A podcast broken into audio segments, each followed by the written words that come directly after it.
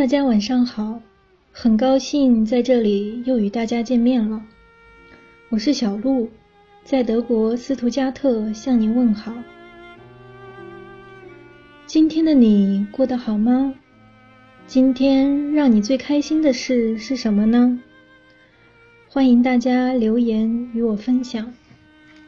今天想给大家推荐一本书，它的名字叫做《奈保尔家书》。首先想来介绍一下奈保尔这个人。奈保尔是英国著名的作家，一九三二年生于特立尼达岛上一个印度移民家庭。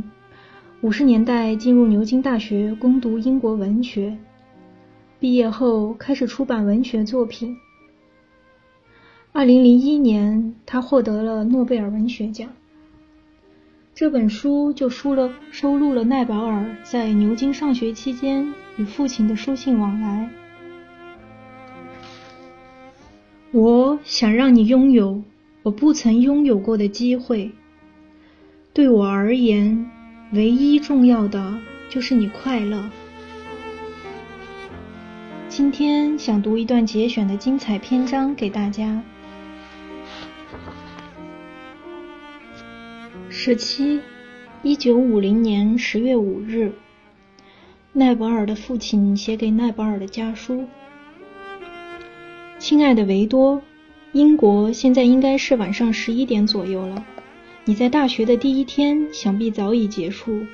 我既好奇又焦急的想知道牛津大学给你什么样的印象，或者说你觉得牛津大学怎么样？给我好好讲讲你的第一天。”你九月二十九日的来信已收到，也收到了一封卡姆拉的。你们俩的信都是昨天到的。目前一切尚好。我想你大可不必担忧你的写作。我认为牛津大学繁重的学业会让你日不暇给的。在今日，在今后很长时间内，你无论如何都不太可能抽出时间写文章赚稿费。安德鲁·皮尔斯是这么告诉我的：“不要害怕成为一名艺术家。D.H. 劳伦斯就是一位不折不扣的艺术家。总之，眼下你应该像劳伦斯那样想，谨记他常说的话：为自己而艺术。我想写才写，不想写就不写。多年前，我还是个十四五岁的孩子。”跟你现在一样，渴望创作，但写出来的东西空洞乏味，完全是在努力编造。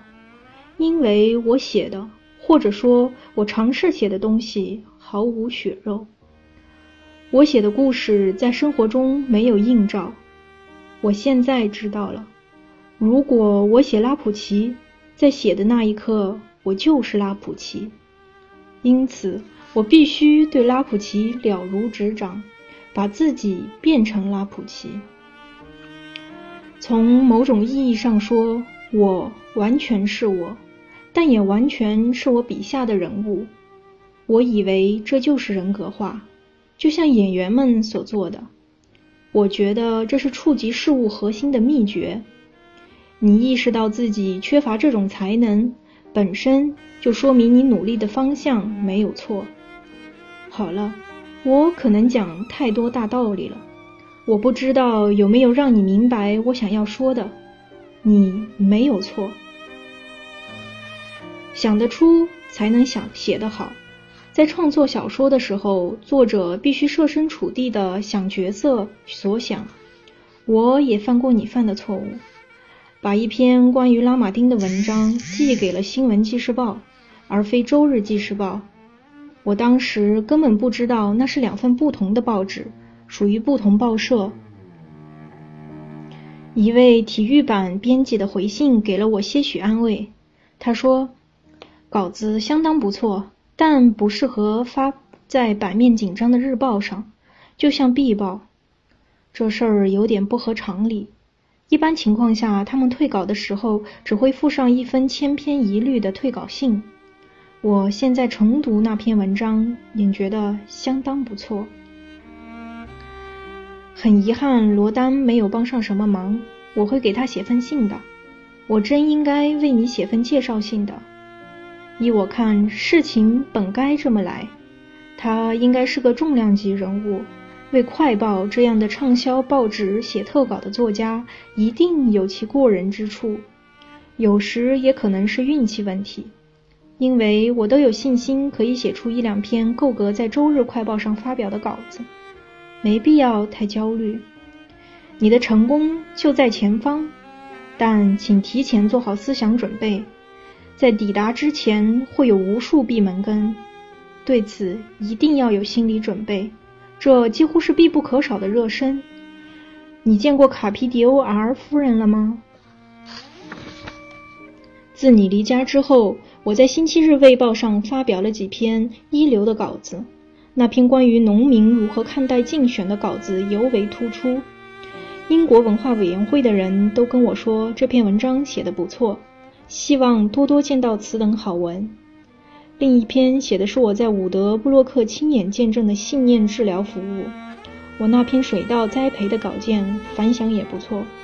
今天我拿到了二十元稿费，我自己为文章配了照片，共四张。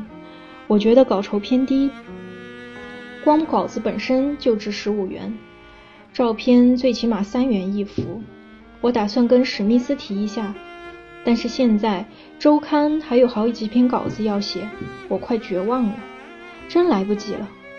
卫报的工作占据了我所有的时间，请务必给我寄一本纳拉扬的《萨姆伯斯先生》年度文学作品一九四九。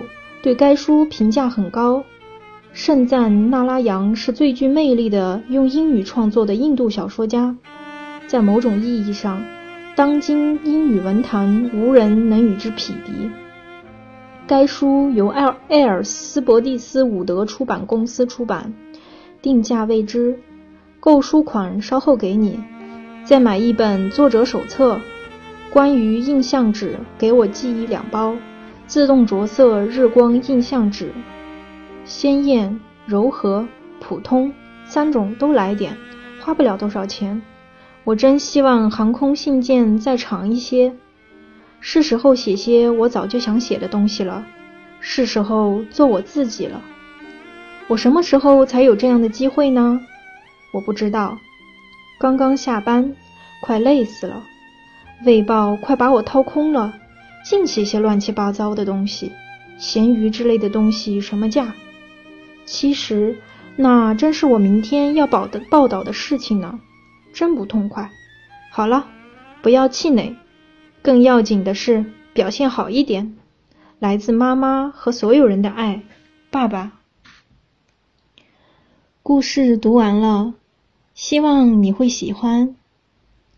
祝大家有一个好梦。晚安。